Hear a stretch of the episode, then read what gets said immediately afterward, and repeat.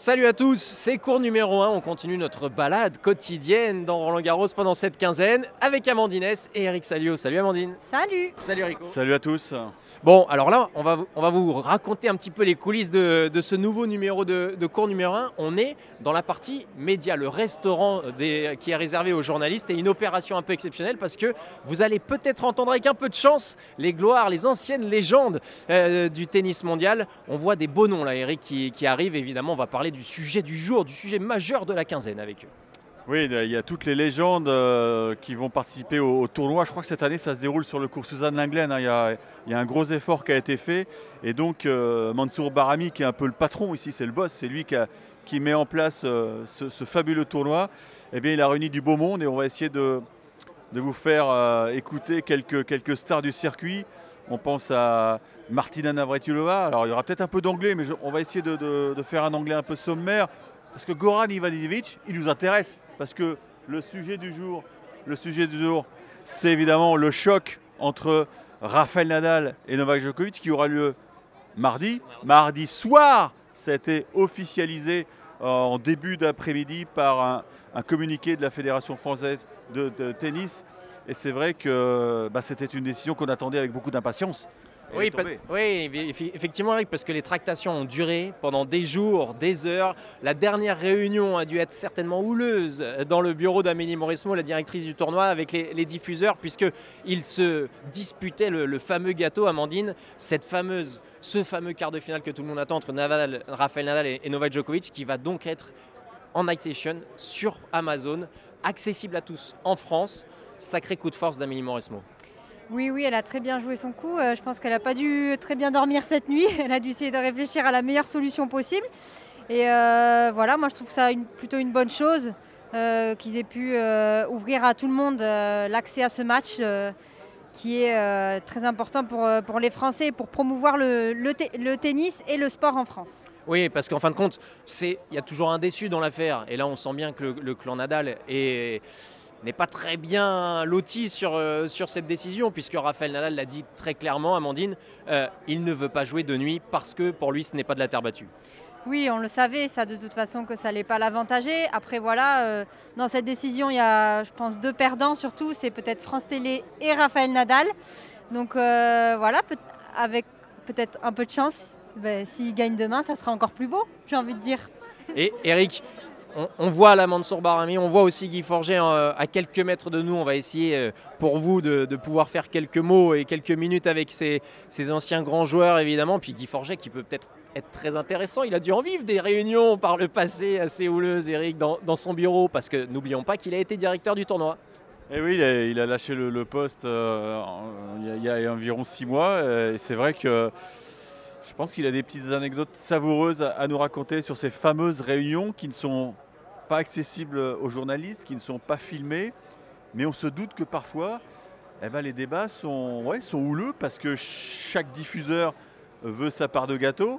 Et c'est vrai que euh, hier, euh, Amélie Mauresmo a dû passer une drôle de nuit, mais elle a eu une idée de, génie et d'après ce qu'on sait, ça n'a pas été trop compliqué à imposer parce que l'idée était tellement bonne que, les responsables d'Amazon ont, dit banco, on va, on va ouvrir nos, nos canaux au, plus grand nombre. Et, et donc, euh, ça, a été, euh, ça a été un coup de génie. Moi, je trouve que je pense qu'elle peut postuler pour le Quai d'Orsay parce qu'elle est, elle est très diplomate, je trouve. Ouais, comme tu dis, Eric, on n'avait pas pensé à cette solution. C'était tout bête, hein, mais on n'y avait pas pensé. Donc euh, ouais, gros coup de chapeau pour Amélie. Il faudra lui demander Amélie quand on la verra euh, en milieu de semaine comment si c'est venu d'un seul coup cette, illumination ou si ça a été euh, préparé, pensé de- depuis de, longues semaines puisque c'est vrai qu'à partir du moment où on a connu le tirage au sort, la probabilité d'un quart de finale entre Rafael Nadal et, et Novak Djokovic était évidente. Et donc euh, bah, bah voilà, 13 heures de, diplomatie, 13 heures de diplomatie pour, euh, pour Amélie Mauresmo. Oui, on a Paul-Henri Mathieu, tiens, qui, qui arrive avec nous, qui va participer à notre débat. Paul-Henri, on va parler de, de la spécificité terre battue. Pourquoi c'est différent de jouer de nuit ou de jour? Parce que Rafa n'est pas content. Eh oui, je sais, mais ça passionne tout le monde et nos auditeurs aussi. C'est vraiment un, un- un jeu différent, le- la terre battue de nuit? Oui, les conditions de jeu sont vraiment différentes parce que on sait que la nuit il fait plus frais, les balles rebondissent euh, moins hautes, c'est des conditions plus lentes, ça avantage plutôt les joueurs de dur et les joueurs qui jouent avec moins d'effet. Euh, même les joueurs qui montent au filet euh, parce qu'ils peuvent arbager les échanges, c'est plus difficile pour, passer. voilà, après je ne sais pas si Rafael Nadal, s'il avait joué le jour, aurait été quand même favori, je ne suis pas sûr par rapport au niveau de jeu que pratique Djokovic depuis le début du tournoi. J'espère du fond du cœur que ce ne sera pas la dernière fois qu'on va voir Rafa, euh, parce que voilà, on, émet quand même des doutes par rapport à la conférence de presse qu'il a pu. Euh, c'est pas du bluff ça Non, connaissant Rafa, je pense pas que ce soit du bluff. Déjà, son intervention après le tournoi de Rome était assez, euh, voilà, assez troublante. J'espère du fond du cœur voilà, qu'on déjà je ne sais pas si je peux le dire, mais qu'il puisse peut-être gagner euh, demain et qu'on le revoie encore parce qu'il il, le mérite par rapport à ce qu'il a apporté là, ici au tournoi. Euh, voilà. Après, ça va être une, affiche euh, magnifique. Maintenant, c'est le soir. L'affiche est, splendide et il y aura match. Ah, on a, on a un acolyte, on a un acolyte là, un ex-capitaine de, de l'équipe de France de Coupe Davis, Arnaud Clément. Merci Merci d'être avec nous dans notre podcast avec euh, Amandine. que, que vous... Mais oui, il connaît bien, il adore. Il est abonné d'ailleurs, je crois. Arnaud, euh, on est tous excités parce que demain soir, il y aura un match fantastique à vivre. Mais est-ce que ça va être aussi beau que ça? Parce qu'on a l'impression que la Fédé a mis des bâtons dans, les roues de Rafa Nadal. Ah, c'est direct, hein? Ah, La question en carton. Hein. Alors déjà, la première chose, c'est que vous, Eric Sadio, vous êtes toujours excité. Vous trouvez toujours un motif d'excitation. Et ce qui, est, ce qui est, je dis ça de manière très, très positive. Je le prends comme ça. Hein. Et puis, non, moi, je, enfin, après, c'est compliqué. Enfin, voilà, mais comme, comme, comme, sujet pour moi, des réponses vu, vu, ma position. Mais en effet, peut-être qu'il préférait euh, jouer en journée plutôt qu'en soirée par rapport aux conditions. Mais vous savez, moi, moi je regarde simplement ce qui s'est passé il y a deux ans aussi. Il y a deux ans, on était dans des conditions qui étaient fraîches, on était en octobre. Tout le monde a dit bah, Djokovic va être avantagé parce que les conditions sont lourdes. On avait joué en indoor et au final, ça avait fait 3-7-0 pour euh, Rafael Nadal. Donc moi, moi, moi je ne pense pas que ça se joue sur les conditions de toute manière de, de jeu. Euh, après, vous savez, Rafael Nadal, il a fini tard aussi hier soir. C'est bien qu'il ait aussi sa journée entière de récupération, plus, plus une autre journée. Donc non, moi je pense encore une fois que ça ne se jouera pas du tout là-dessus. Quoi. Mais depuis le début du tournoi, Arnaud, vous le trouvez comment, Rafael Nadal? Parce que hier, euh, l'alerte en 5-7, c'est quelque chose. Il y a quelque chose qui s'est passé quand même. Ouais, et euh, vous le trouviez comment en début d'année, Raphaël Nadal, euh, en début d'Open d'Australie et donc, donc oui, c'est vrai, si on, si on, regarde, si on prend la photo aujourd'hui, les performances des, deux joueurs, Djokovic et Nadal, tout le monde va donner logiquement un avantage pour, Djokovic. Mais combien de fois, à un moment donné, il nous a surpris, il nous a, il nous, a bluffé On sait que de toute manière, ce sera un match de titan entre les, entre les deux demain. Et euh, là-dessus, on n'a on a, on a, pas, pas trop de doutes. Moi, voilà, je, crois quand même qu'un joueur qui a gagné 13 fois Roland Garros, il a les armes pour s'imposer dans n'importe quelle condition parce que en gagnant 13 fois Roland Garros, il a joué dans toutes les conditions contre tous les plus grands joueurs et la plupart du temps, il, s'est imposé. Alors oui, l'année dernière, il a perdu. Oui, Novak Djokovic aussi. Il a cassé peut-être une petite barrière psychologique et il sait qu'il l'a fait l'année dernière et qu'il peut le refaire encore avec plus de d'assurance en cours et, bien sûr mais, euh, mais voilà demain pour moi ça sera de toute manière un match très équilibré c'est difficile de, de dire qu'il en sortira vainqueur, avec bien sûr ce, poids qu'il y aura sur cette partie qui sera à chaque fois qu'il se rencontre de toute manière en grand chelem, on sait que ça sera peut-être le match qui fera basculer l'histoire dans un sens ou dans l'autre. Merci Arnaud, c'était très intelligent votre intervention.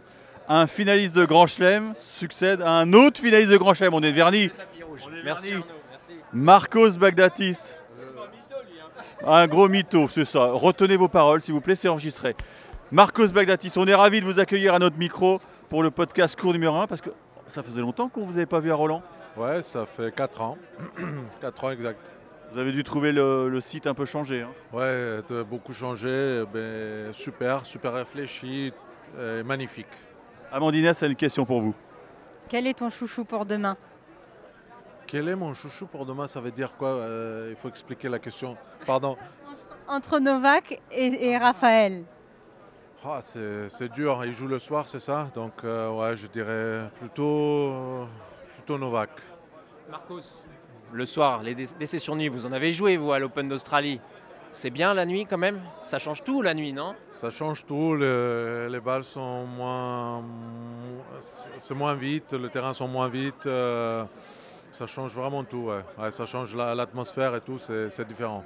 Mais sur Terre, ça change encore plus de choses.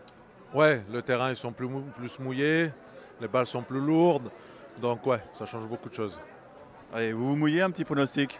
Pardon? Vous vous mouillez, un petit pronostic 3-1 Djokovic. C'est noté, attention. Hein. Parce que là, on a, on a des gros spécialistes hein, sur, euh, qui vont succéder au micro. on a Cédric Pioline. Cédric Pioline, en direct. Après, on vous le donne. Cédric Pioline, qu'est-ce qui se passe? Bonsoir, Cédric, toujours podcast. Podcast numéro 1. Euh, non, mais vous, connaissez particulièrement la, la, subtilité de la terre battue. Pourquoi c'est si différent de jouer le soir par rapport à la journée, ici, sur le Châtrier? La terre battue est vivante. Voilà, déjà, elle réagit euh, aux conditions, avec euh, l'humidité, avec euh, plus ou moins de chaleur. Donc évidemment, le soir, avec la proximité du bois de Boulogne, ça tombe un petit peu. Et il y a un effet cuvette, je pense. Donc il faut se dire qu'il y a la terre battue, mais c'est aussi l'association de la terre battue avec les balles. Et donc forcément, on l'a vécu dans cette édition très particulière d'il y a deux ans, où euh, les joueurs avaient joué fin octobre, début euh, non, euh, fin septembre, début octobre, où il y avait beaucoup d'humidité, beaucoup de fraîcheur, ça rebondit moins, la balle prend la terre battue, donc ça ralentit. Et pour les joueurs qui utilisent beaucoup plus le lift, la rotation, c'est assez embêtant en fait. Ça privilégie les joueurs qui jouent un petit peu plus à plat d'une certaine manière et qui s'appuient sur la balle. Est-ce que du coup tu penses que ça va influencer tant que ça pour le résultat de demain soir? Je ne suis pas persuadé parce que euh, justement cette édition euh, d'il y a deux ans à cette période particulière, euh, Nadal avait gagné et c'est peut-être une des éditions qu'il avait le plus dominé en fait. Alors que tout le monde se disait, moi le premier, que justement il serait embêté par ces conditions, un rebond moins haut, sa balle qui gicle moins. Maintenant, il avait eu le temps aussi tout au long du tournoi de s'habituer à, euh, ces conditions et d'arriver euh, en finale euh, extrêmement bien réglé. C'est un petit peu moins bien le cas, mais il a quand même joué aussi en nocturne, donc il connaît ces conditions. même si d'une manière assez étrange, le temps passant, je dirais que sur cette rencontre particulière, la 59e si je ne me trompe pas, pour moi le Serbe est favori. Merci Cédric pour euh, vous avez fait des études de géologie, je, l'ai bien compris. Non mais c'est très important, oui. mais celles-là je les ai faites. merci Cédric Pioline, merci beaucoup d'avoir pris un peu de temps pour cours numéro 1. On va, on va attendre un petit peu, il va falloir faire preuve un peu de patience, mais d'autres euh, anciennes légendes du tennis mondial vont venir à notre micro. Sérieusement, c'est intéressant ce qu'il a dit, la proximité du bois de Boulogne, l'humidité, euh, j'y avais pas pensé. C'est un, un, élément important, on sent que Cédric Pioline a, bossé son, dossier, on sent qu'il a bossé son dossier. allez, on, on va avoir bientôt peut-être, avec un peu de chance, Guy Forget. Guy Forget qui est très bavard. Hein. Guy est très bavard. Il a peut-être des choses à dire, Guy, sur le sujet. On va, on va essayer de. Question, je pense aussi. aussi, aussi. on va essayer de l'avoir quelques minutes, Guy. For uh, our podcast. You, you seem to be happy because the Nadal camp was not happy with the schedule. Yes, okay, they're not happy. Novak is happy, but ouais, je sais, le clan Nadal n'est pas très content. Euh, Novak, lui, il est plutôt satisfait. Mais bon, l'important, c'est de bien jouer, hein, que ce soit dans l'après-midi ou en soirée. C'est évident que Rafa va être ultra motivé. Il sera prêt à lutter pendant 10 heures s'il le faut. Content ou pas content, il sera prêt. Happy or not happy, he's ready. Thank you. Good luck for tomorrow. Ouais. Des bonnes petites phrases là de la part de, de Goran Ivanovic qui est au courant donc de la colère du clan Nadal. On a un invité de luxe, Guy Forget, l'ancien patron du tournoi, qui apparemment était. Je pense qu'il n'aurait pas voulu euh, passer la nuit qu'a passé Amélie Mauresmo. Il y avait une décision dure à prendre pour Amélie, elle a été prise. On connaît un peu les tenants et les aboutissants, mais vous avez connu ça. Vous avez passé des nuits compliquées quand vous étiez directeur de tournoi pour la prog. Oui, maintenant, franchement, euh, pour mettre à la place d'Amélie, euh, pour bien connaître ce, poste, je ne pense pas que c'était un choix qui était très, difficile.